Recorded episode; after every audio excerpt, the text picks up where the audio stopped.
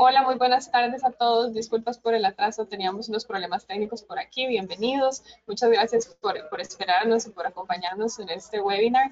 Hoy eh, vamos a hablar de claves para poder controlar el asma. Para eso tenemos con nosotros a la doctora Felicia Montero. Ella es especialista en medicina interna y neumología. Eh, lamentablemente el problema que teníamos es que no la podemos ver eh, eh, con la cámara, ¿verdad? Entonces, yo voy a estar pasando la presentación de ella mientras ella va a estar exponiendo. Así que, doctora, muchísimas gracias. Aquí la saludamos.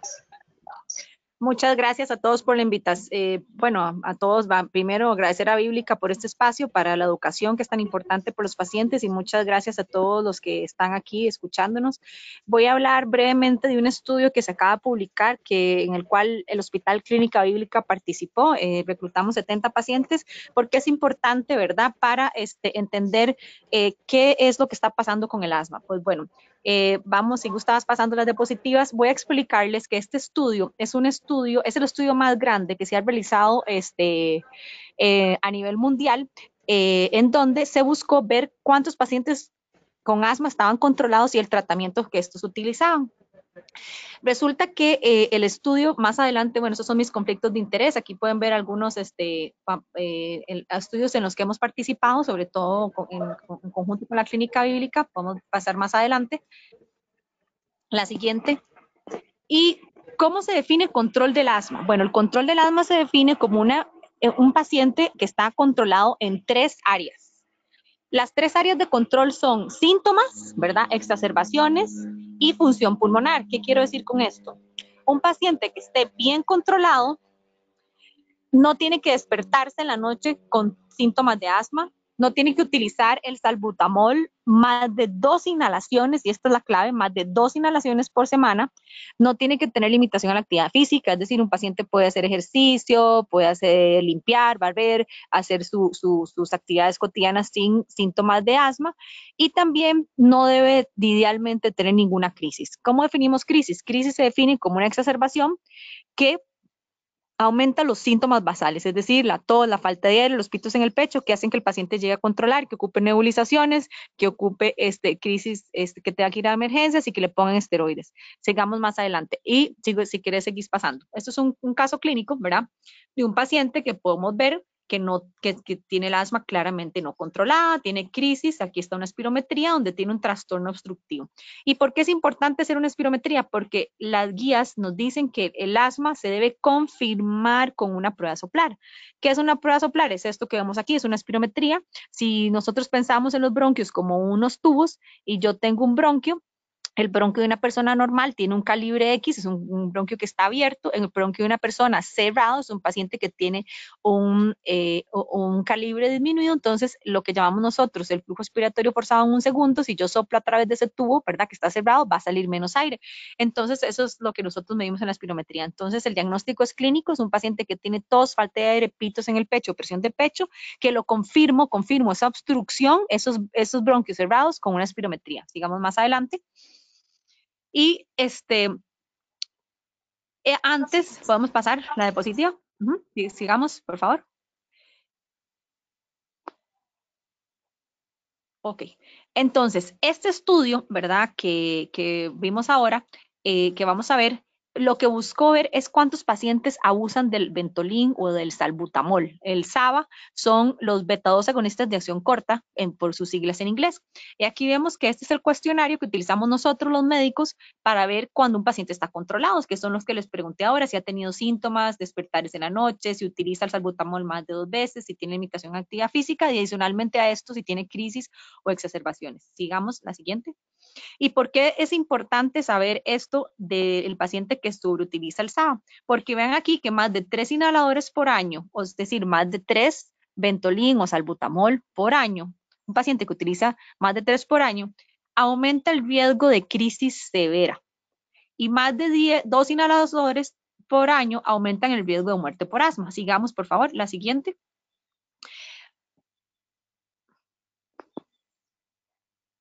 Ok, vean aquí en esta diapositiva, ¿verdad?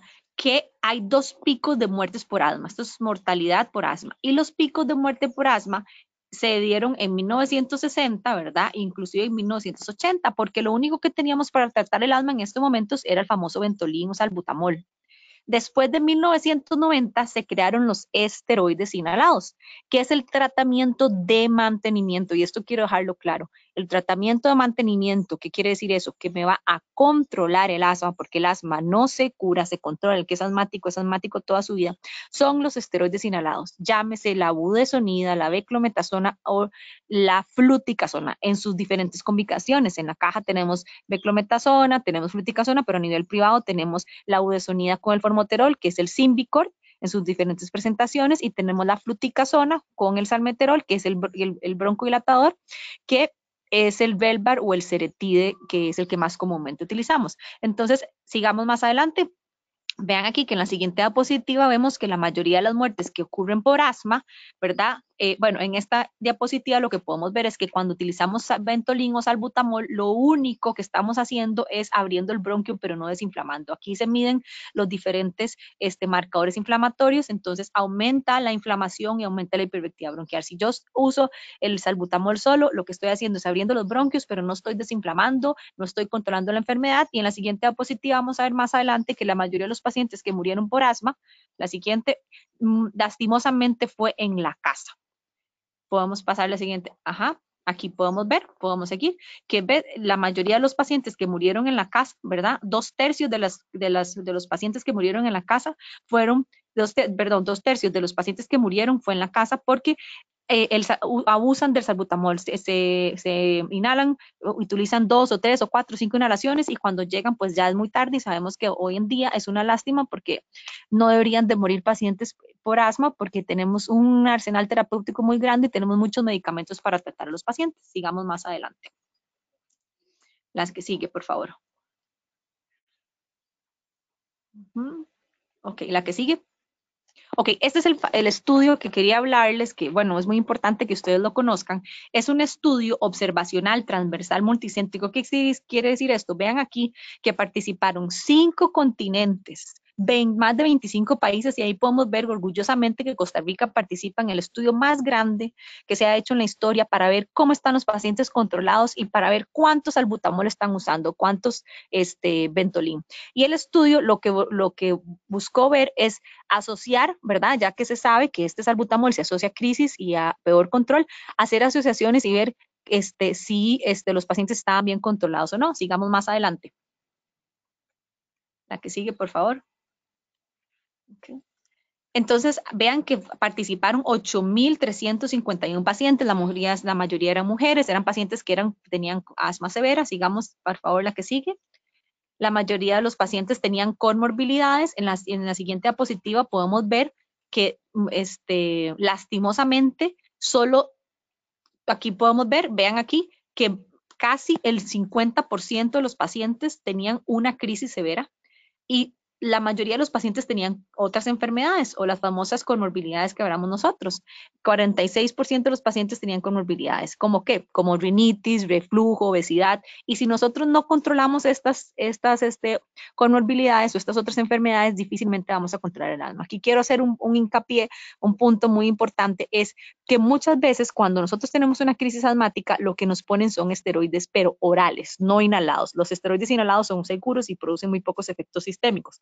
Pero cuando nosotros vamos y, tenemos una crisis y nos ponen dexametasona o tomamos de o amén, es necesario porque hay que tratarlo, pero se ha asociado que cuatro ciclos en la vida aumentan el riesgo de obesidad, diabetes, hipertensión, enfermedades cardiovasculares. Entonces, por eso es tan importante que utilicemos el tratamiento inhalador de mantenimiento para evitar crisis y así evitar eh, que el paciente, este, aparte del asma, tenga también estas otras enfermedades. Digamos la siguiente, por favor.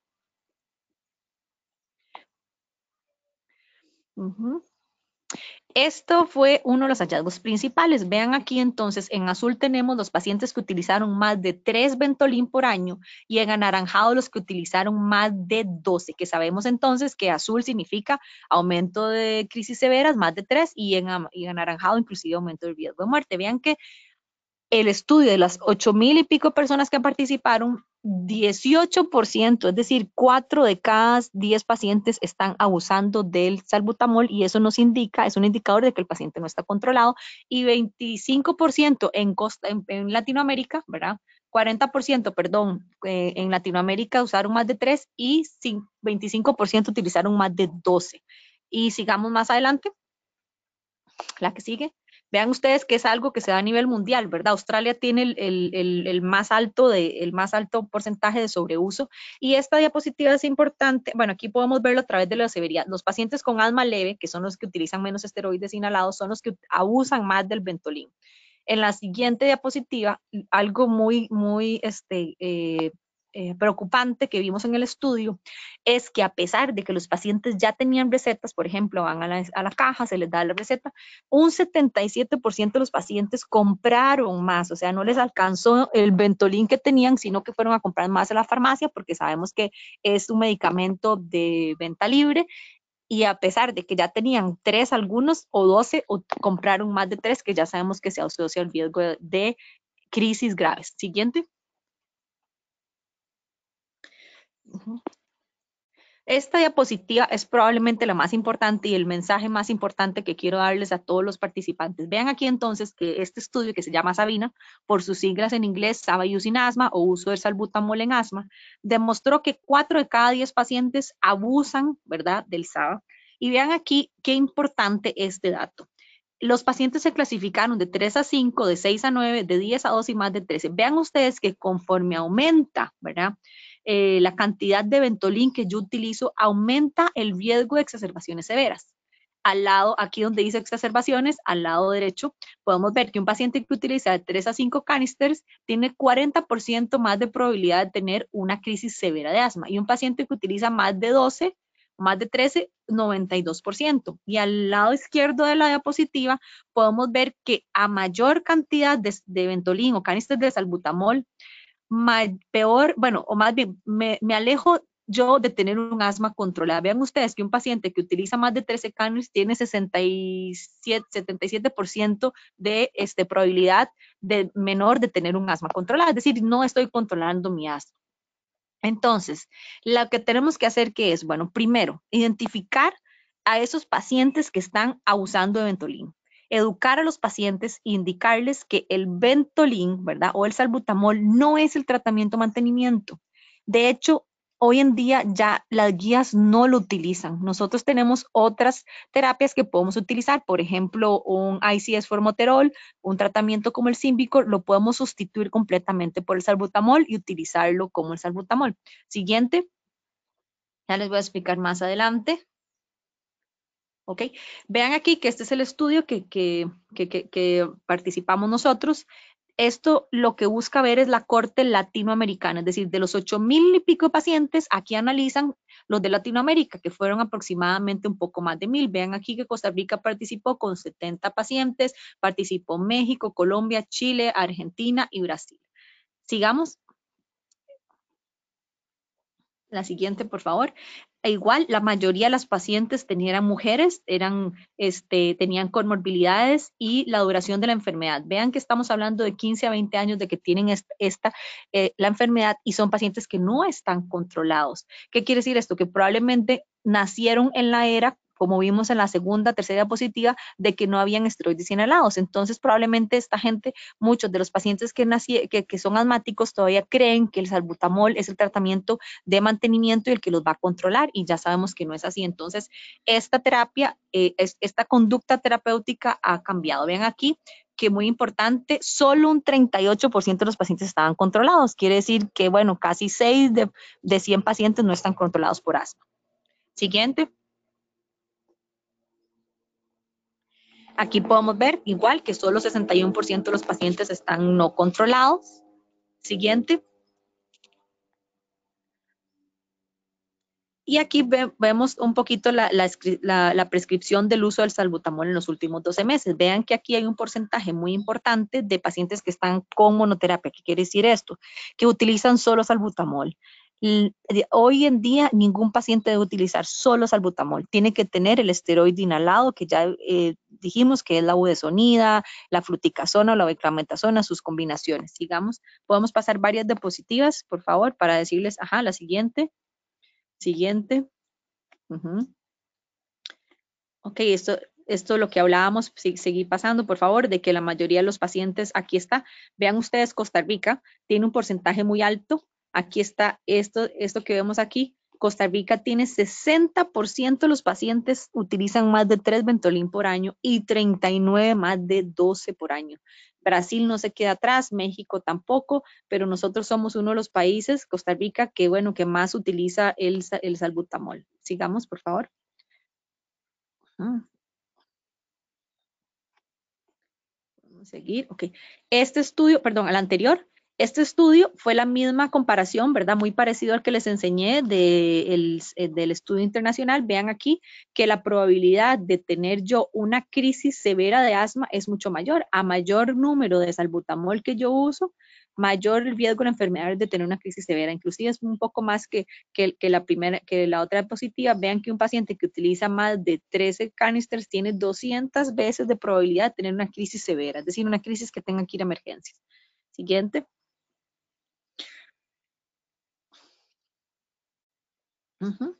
Esta podemos pasarla, esto es comparando un poco de la sobrevida, podemos pasar esta también. La que sigue. Ok, aquí voy a detenerme un poco. Entonces, esto es una campaña que, estamos, que están eh, haciendo las compañías farmacéuticas a nivel mundial de identificar si usted es un paciente que abusa del el Ventolin o el SABA. Vean aquí que más de tres, dijimos que más de tres al año es un paciente que abusa y que se asocia a riesgo de exacerbaciones. Entonces, ¿cuál es el primer paso? El primer paso es identificar al paciente. Entonces, nosotros los médicos lo que tenemos que hacer en la consulta es, bueno, aparte de todos los cuestionarios que ya vimos de control de asma, que si tiene síntomas, si tiene exacerbaciones, cuántos ciclos, de, cuántos, cuántos Ventolin está utilizando. Entonces, un paciente que diga, doctora, yo utilizo el salbutamol todos los días, dependo de él, no puedo salir sin él, me hago dos inhalaciones todos los días o hago inclusive hasta seis inhalaciones, claramente es un paciente que no está controlado. Entonces, tenemos que eliminar el Ventolin y ver qué está, o tal vez no eliminarlo, pero ver qué está pasando con el otro mantenimiento. Aquí quiero contarles varias anécdotas de dos pacientes que participaron en el estudio. Una de ellas eh, de la caja y otro a nivel privado, a nivel de la bíblica. Una paciente, eh, bueno, sabemos que en la caja no tenemos combinaciones como afuera, como en, la bíblica sí tenemos el Symbicort, el Belvar, que son combinaciones de esteroides con broncodilatadores. En la caja solo los tenemos por separado. Tenemos el formoterol, que es el que abre el bronquio, el que dilata, y tenemos la fluticasona o la velcrometasona yo una, una paciente que utiliza, que, ¿verdad? Que participó en el estudio, que tiene 40 años de ser asmática, a pesar de que yo le decía, mire, su tratamiento de mantenimiento, que la controla, que previene crisis, es la fluticasona, tiene que usarla todos los días, dos en la mañana y dos en la tarde, el formoterol, uno en la mañana y una tarde, le voy a dejar el Ventolin por aquello que lo necesite, pero solo en caso de crisis. Después de que ella participó en el estudio, me preguntó los resultados, yo le dije, bueno, estos son los resultados, de ahora en adelante no te voy a recetar más albutamol. La paciente se confesó y me dijo, doctora, no, yo no puedo vivir sin el, sin el salbutamol, yo este, me muero, es mi respirador, siento que me muero, no puedo dejar de utilizarlo. Y yo le dije, bueno, le voy a dar uno y usted va a usar su tratamiento de mantenimiento y si no, regresa. La paciente confiesa que, bueno, que ella empezó realmente a utilizar el tratamiento de mantenimiento, que eran los, los esteroides inhalados como la fluticasona y el formoterol, que lo empezó a utilizar regularmente y que se dio cuenta que después de utilizarlo regularmente y no haber utilizado el salbutamol, empezó a tener calidad de vida. Ella este, sale en una entrevista, inclusive con Glenda Maña, donde ella dice que tenía 40 años de vivir con asma, que ella se ahogaba cuando todos los días de su vida se ahogaba, si, hacía, si lavaba, si planchaba, si subía gradas, y se dio cuenta ¿verdad? Pero hasta, hasta que ella participó en este estudio y ella fue sincera conmigo de que dejando de utilizar el salbutamol y utilizando su tratamiento de mantenimiento adecuadamente, tuvo calidad de vida. Hay pacientes que son campeones olímpicos, sabemos que aquí hay triatlonistas, deportistas de élite en el país que son asmáticos. Lo que quiero decir con eso es que un paciente bien controlado puede hacer ejercicio y no tiene que limitar su calidad de vida. ¿Y qué significa bien controlado? Pues hacer el tratamiento que, de mantenimiento regularmente, como su médico lo manda.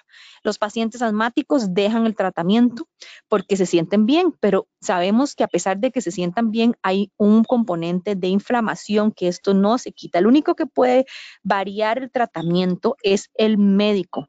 Con los cuestionarios que ya le dijimos, que bueno, que ya vimos adelante, nosotros aplicamos unos cuestionarios y el paciente no está controlado, si no ha tenido crisis, si no ha tenido que ir a emergencias, podemos intentar disminuir la dosis un 50%, pero generalmente los pacientes tienen que mantenerse al mínimo con una inhalación para mantenerse controlados.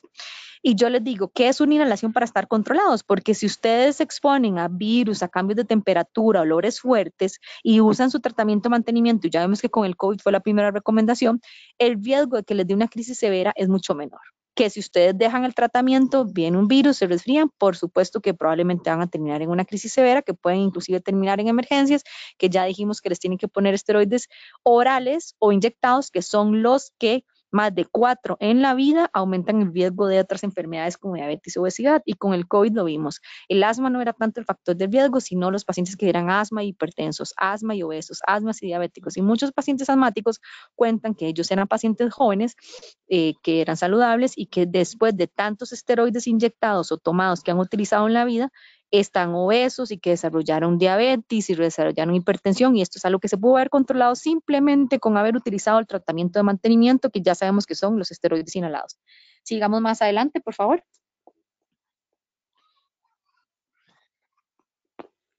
La siguiente. Ok, esto es la tabla de pasos que nosotros utilizamos. Nosotros hacemos medicina basada en la evidencia, este, no en la ocurrencia. Yo siempre les digo a todos, nos vea que todo está estudiado, todos los medicamentos y todo tiene estudios, ¿verdad?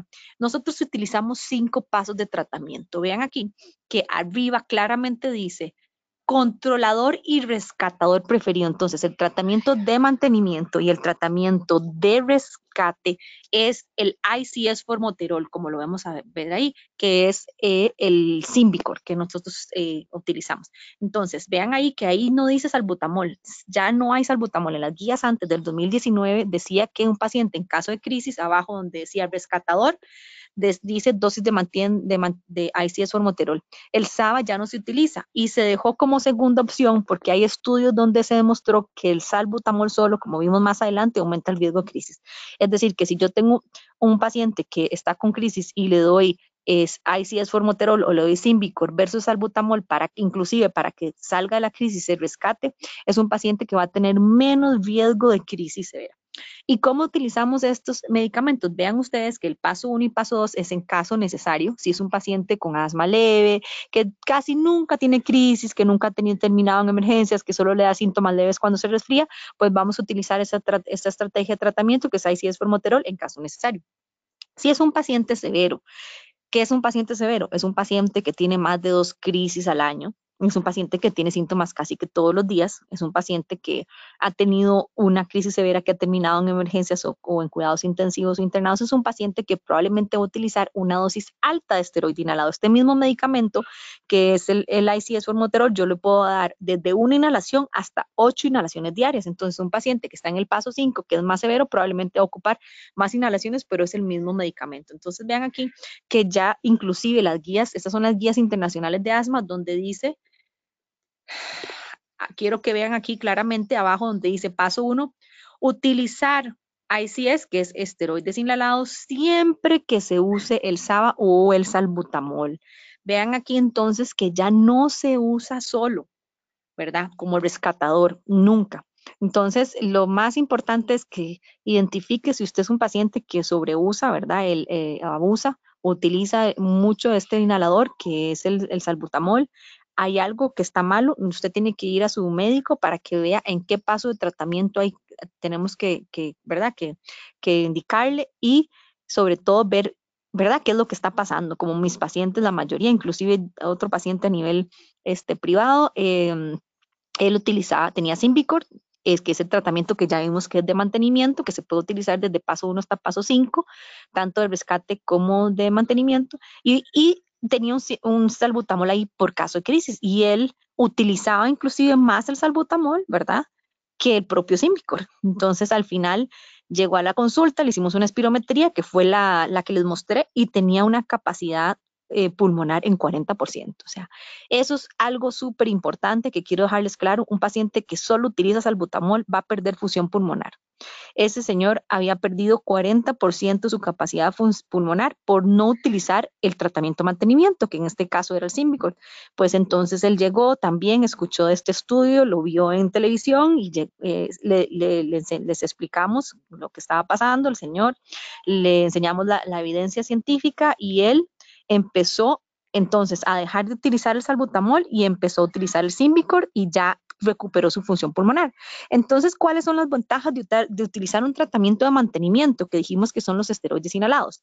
Las ventajas son, primero, va a tener calidad de vida el paciente, por supuesto que la va a tener, porque no se va a despertar en la noche, no va a tener síntomas, va a poder hacer ejercicio. Segundo, va a mejorar la función pulmonar o no va a perder función pulmonar.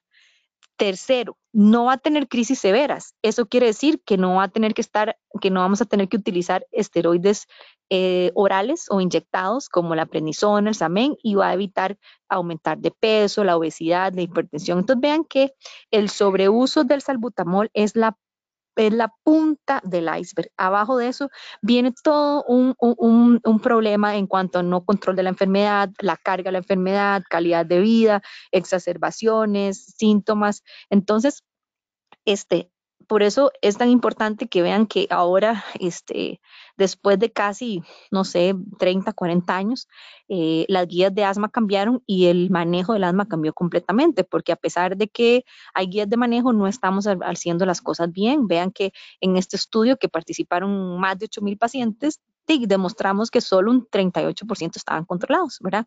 A pesar de que tenemos los medicamentos adecuados, no estamos dando el mensaje adecuado y eso es lo que quiero dejarles hoy. El mensaje principal es, si usted quiere tener un tip, tips para controlar su asma y tener calidad de vida y ser inclusive atleta o, o realizar todas sus actividades, utilice el tratamiento regularmente de mantenimiento como se lo indica su médico hay un 5, un 10% de los pacientes con asma severa que van a tener asma severa, que son pacientes que a pesar de los inhaladores no se controlan, pero hoy en día hay medicamentos que son biológicos, que son seguros en asma, que nosotros los tenemos en tanto a nivel privado como en la caja, que pueden ayudar a controlar, pero como les digo, son solo un 5 o un 10% de los pacientes. La mayoría de los pacientes que no están controlados es porque no usan el tratamiento adecuadamente, porque no tienen una buena técnica o porque lo dejan cuando se sienten bien. No sé si tenemos tal vez un espacio para preguntas, ¿verdad? Porque creo que ya hemos abarcado bastante la parte teórica, ya eh, vimos lo, del estudio. Sí, bueno, por ahora podemos dar un par de minutitos a ver si, si alguno tiene una pregunta. Por mientras podemos tal vez eh, repasar el número de su contacto para que puedan sacar una cita con usted, su nombre completo, porque como no la pudimos ver, por lo menos para poder este, sacar ese, esa información por ahí. Si quieres, antes de darle los contactos, ya que tenemos un minutito, quiero enseñarles un estudio, eh, si se pasa a la diapositiva, ya te digo, que es el estudio que dio pie a esta indicación, a este cambio. Si quieres pasar, si seguí más adelante. El siguiente. Ok, este, este, estudio, este estudio es, es muy importante, tal vez se los quiero presentar. Este estudio fue el que dio pie a la recomendación que dijimos nosotros ahora, que vimos que cambió después de más de 40 años, donde ya no se utiliza salbutamol. Los estudios clínicos son estudios que se hacen muy controlados, por eso es que son, tienen un alto eh, eh, poder científico Vean aquí, entonces, ¿qué, fue lo que hicieron? Agarraron tres grupos de pacientes. El primero le dieron solo salbutamol, que es el, el, el El segundo, el segundo grupo de pacientes le dieron la budesonida, que dijimos que es el esteroide, el esteroide inhalado, ¿verdad?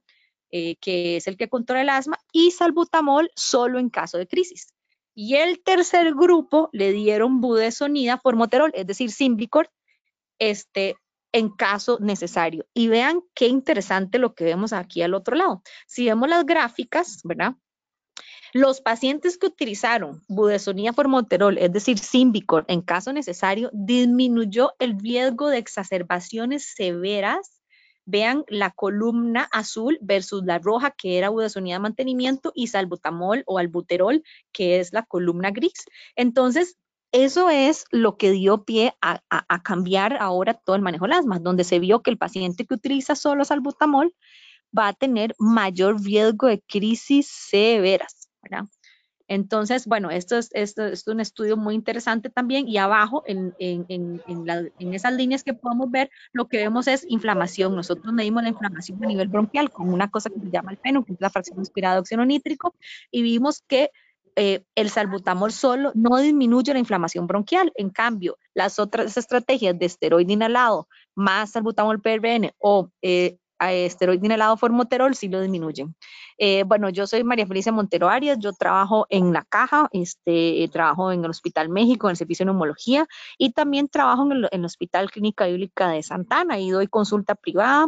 mi contacto lo pueden buscar en la bíblica, ¿verdad? En la página de la bíblica mivida.cr y también este, hacemos investigación clínica, hacemos estudios de asma, ahora vamos a empezar un estudio de POC junto con la bíblica, también vamos a hacer otro estudio de vacunas de virus respiratorio sincicial y, ahí tenemos pues muchos proyectos porque ya ustedes vieron que nosotros la medicina avanza y nosotros en la clínica bíblica estamos muy comprometidos con, con el avance de la investigación y el avance del manejo de los pacientes. Y, y, para mí es un placer poder compartir con ustedes esta, este artículo que nosotros pues presentamos en el Congreso eh, Americano de Tórax y en el Congreso Europeo donde la bíblica participó y y espero pues haberles eh, aclarado un poco los mensajes y que esto ayude a mejorar el control del asma de todos los pacientes que están viéndonos en el seminario de hoy.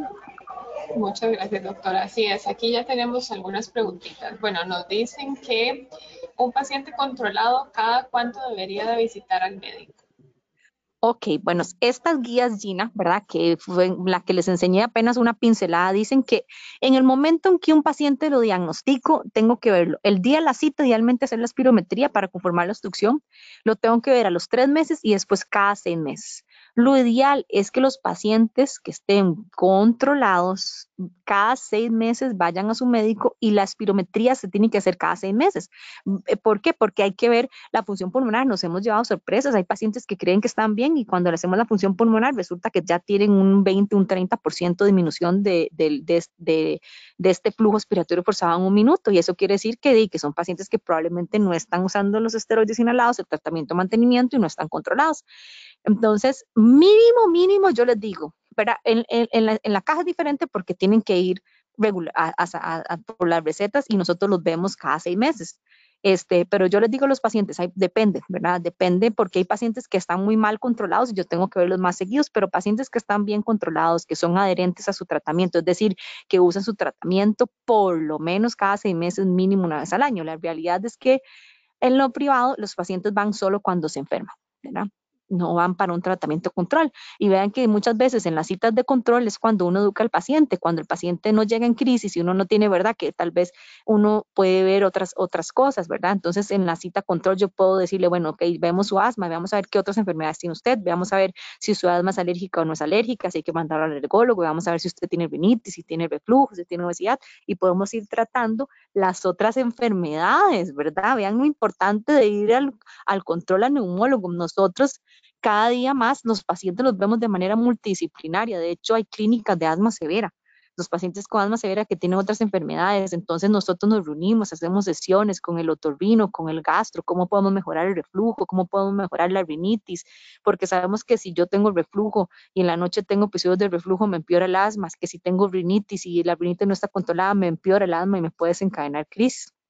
Entonces, idealmente cada seis meses.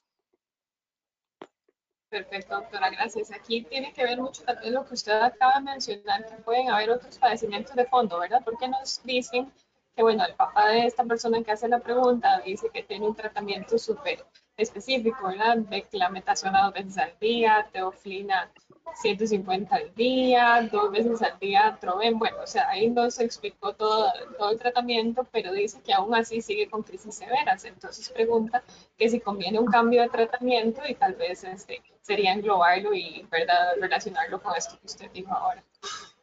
Ok, bueno, entonces vea este caso. Este caso probablemente es de la escaja, porque ya que me diga que está 420, eso probablemente es de la institución. Nosotros en la institución no tenemos combinaciones. estamos tratando de hacer un esfuerzo para, para ver si, si la caja no este, compra combinaciones.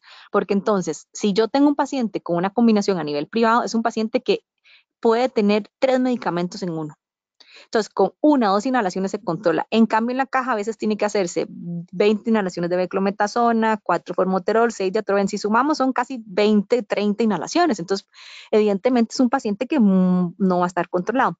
Ahora, ese señor puede ser de ese 5 o 10% que te digo que tiene más severa. Entonces nosotros hacemos un proceso, ¿verdad? Vemos las enfermedades, entonces vemos, ¿será que este paciente no está controlado y que los síntomas realmente son por asma? Porque muchas veces pueden ser por reflujo. Entonces mandamos a hacer estudios por reflujo, mandamos a hacer estudios por rinitis, mandamos a hacer estudios este, por sinusitis y controlamos las enfermedades. Si aún así ya controlamos la rinitis, controlamos el reflujo, controlamos la sinusitis y el paciente sigue sin, sin, sin, sin controlarse, sigue con crisis, con exacerbaciones, lo que hacemos es que le damos el tratamiento tope, digamos, el tratamiento estándar. Yo le pongo esteroides inhalados, por ejemplo, le pongo la budesonía a dosis máxima, le pongo la fruticasona a dosis máxima, el formoterol a dosis máxima y el otro que tenemos que es el espiriva, que es otro que se puede dar. Y si aún así no se controla, ese es un paciente que es candidato biológico probablemente ese señor ya sea candidato a un tratamiento biológico, que en el país tenemos dos, el omalizumab y el benralizumab. Son tratamientos que son anticuerpos monoclonales, que son seguros, que se ponen inyectados una vez al mes. Los tenemos la mayoría de los pacientes en la, caja. Ahorita tenemos en el México 30 y pico, pero en total hay 150 pacientes con biológicos y les va mucho mejor. Entonces, tal vez sea el caso de ese señor. ¿Qué es lo que tiene que hacer? Definitivamente que lo valore un neumólogo, ¿verdad? Que porque esto es un proceso, ver todo lo que son las enfermedades, las comorbilidades, entonces, y lo vemos en una clínica multidisciplinaria. Yo lo mando al gastroenterólogo, al, al, al otorvino, lo mando a hacer los exámenes, lo mando inclusive a, a, hacer la espirometría, a ver si está obstruido, si el paciente tiene una disminución de, de verdad de su capacidad pulmonar, lo mando inclusive a educar muchas veces a ver si está haciendo la técnica bien. Entonces, es un proceso, es un paciente definitivamente que probablemente tiene un asma severa y que va a ocupar un, un medicamento más. Vean entonces que estamos hablando que yo tengo pacientes en la institución, en la caja, y aún, muy pocos a nivel privado, que a pesar de que tienen inhaladores, que tienen tres inhaladores y un medicamento biológico. Entonces vean que inclusive hay pacientes que van a ocupar hasta cuatro medicamentos o cinco medicamentos para controlar el asma. Excelente, doctora. Gracias por esa explicación tan amplia. Aquí tenemos a otra paciente que dice que ella desde chiquitita, ¿verdad? Este, la diagnosticaron, digamos, como asmática, pero ella en general no tiene crisis y, ¿verdad? ella está bien. Entonces pregunta que si la espirometría igual se hace, aunque no esté con crisis y aunque, ¿verdad? Es una paciente, digamos, sana. Ok, bueno, esto es, esto es un, probablemente un paciente que estaría en paso 1 o 2, como lo vimos. Entonces, eh, el asma es variable, varía de persona a persona, de lugar en lugar. Yo puedo haber tenido un asma de niño muy severa y entró en remisión, por decirlo así, entró dormida y después en adolescencia no vuelven a tener crisis. Pero he tenido pacientes, ¿verdad? que a los 50 años, 60 años les vuelve el asma severa. Entonces, esto es muy variable. Vean que el asma es cíclica, ¿verdad? Yo puedo pasar años en que tengo muchas crisis y después pasar. Entonces, probablemente de, sería sería bueno pues hacerse un control, una espirometría, si está normal, como le digo, esa paciente, sí, yo tengo pacientes como ella, que son pacientes que tienen síntomas rara vez, ¿verdad? Entonces, este caso, pues solo utilizaríamos el medicamento en caso de crisis, pero no utilizaríamos el salbutamol, utilizaríamos Symbicort en caso necesario, como lo vimos en, en, en la diapositiva.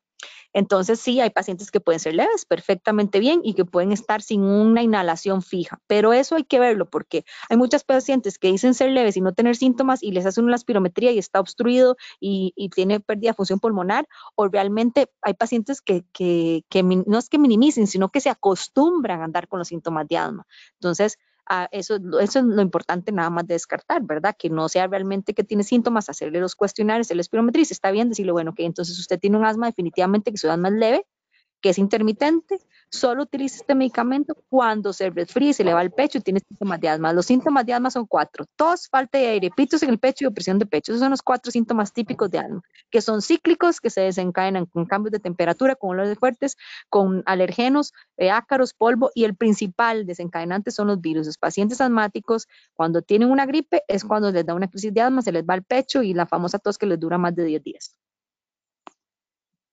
Excelente, y creo que para cerrar eh, hay varias preguntitas relacionadas con la caja, ¿verdad? Porque dicen entonces que por qué la caja sigue enviando salbutamol, después por aquí nos preguntan cómo pueden participar en el estudio sobre POC y cuáles son los de mantenimiento que tiene la caja. Entonces, si quiere, hacemos como una respuesta que englobe, ¿verdad? Todo la atención que pueden brindar desde la caja. Ok, bueno, entonces, resulta que este estudio acá salió publicado, ¿verdad? Entonces, es un estudio que, bueno, que la caja apenas tiene, tiene, tiene, poco conocimiento. Definitivamente, la caja sigue teniendo salbutamol y sigue teniendo beclometasona porque hay, desgraciadamente, los, los médicos generales, que son los que manejan en el EVAIS, y no tienen acceso a la fruticasona, solo los neumólogos. Entonces, si nosotros vemos en estos momentos la caja está totalmente desactualizada, no tiene los medicamentos, en el EVAIS no tiene los medicamentos necesarios para controlar un paciente, porque no solo tiene salbutamol y beclometasona, y dijimos que lo ideal sería que tuviera formoterol y beclometasona. Entonces, esto es algo que estamos tratando, este, bueno, en... Eh, yo estoy reuniéndome con la gente del Comité de Farmacoterapia todos los viernes porque estamos viendo a ver cómo cambiamos estos lineamientos institucionales que sabemos que están desactualizados en la institución, pero bueno, esperemos que prontamente podamos este, tenerlos. Y este, en cuanto al estudio de POC, tiene que ser un paciente que tenga más de cinco años de tener diagnóstico de POC y que, y, y que quiera participar en el estudio. Nosotros este, les puedo dejar mi número de teléfono, eh, 8384-2745, me escriben y con mucho gusto este estudio lo vamos a hacer en la bíblica. Nosotros vamos a, poner un brochure más adelante para que todos los que quieran participar, ahí vamos a dejar el nombre del contacto. Este, es, un, es un cuestionario, igual que este estudio que hicimos, el estudio que les presenté hoy de Sabina, era una sola cita y era nada más llenar un cuestionario, no tenía pues mayor intervención. Entonces, sí, eh, esa es la conclusión, que en la institución, en la caja, todavía no tenemos, bueno, a nivel, yo sí como neumóloga, ¿verdad? Yo tengo acceso a estos medicamentos que les digo, a la fluticasona, a la formoterol, no tengo combinaciones, pero tengo acceso a todos por separado, tengo acceso a los esteroides inhalados. Lo importante es que si usted es un paciente que ha tenido más de dos crisis severas en el último año, pida la referencia para ir al neumólogo del área. Yo sé que va a costar un poco, pero una vez que ustedes lleguen al servicio de neumología, eh, ahí ya las cosas cambian. Nosotros tenemos pacientes que tenían nueve internamientos, tres antecedentes de paro respiratorios y después de que están con estos medicamentos que tenemos ahí en la institución, las pacientes no han vuelto a tener internamientos y ya pueden inclusive hacer ejercicio. Entonces, lo que quiero decirles es que tal vez lo difícil es llegar y tener ese conocimiento, ¿verdad? Llegar al médico adecuado, que me traten con el tratamiento adecuado, pero una vez que estén ahí, pues vemos que que gracias a Dios los pacientes este, tienen calidad de vida y sobre todo disminuyen las, las crisis y las exacerbaciones y los internamientos. Así es, doctora. Bueno, con esto eh, cerramos. Yo quiero nada más recordarle a los asistentes que este webinar va a estar disponible en el canal de YouTube del Hospital Clínica Bíblica a partir de, de, mañana, ya en la mañanita, para que puedan repasarlo, para que puedan este, también compartirlo con sus personas allegadas, ¿verdad? Que también sufren de esta enfermedad que, como dice la doctora, no se cura, pero se controla. Así que, doctora, muchísimas gracias por las carreras e igual por su disposición para tener este espacio tan provechoso. No, con mucho gusto. Vean ustedes que lo importante es la educación, ¿verdad? Para eso estamos haciendo esfuerzos, eh, la educación al paciente y, y, es lo principal. Yo siempre les digo, la clave de que un paciente esté bien controlado mático es educarlo, educarlo para que sepa cuál medicamento tiene que usar, cuáles son los beneficios, qué pasa si no lo utilizan. Les agradezco por este espacio. Esperamos vernos pronto con, con más tips de cómo eh, controlar el asma. Así es, y ahí en el chat les dejé igual este, el contacto del centro de contacto del Hospital Clínica Bíblica, que es el 25 22 mil. Eh, la doctora ahí ella les va a estar atendiendo con su secretaria o con su verdad atención personalizada. Y también les pasé, el, les repito de nuevo, el celular de ella, que es 83 84 27 45.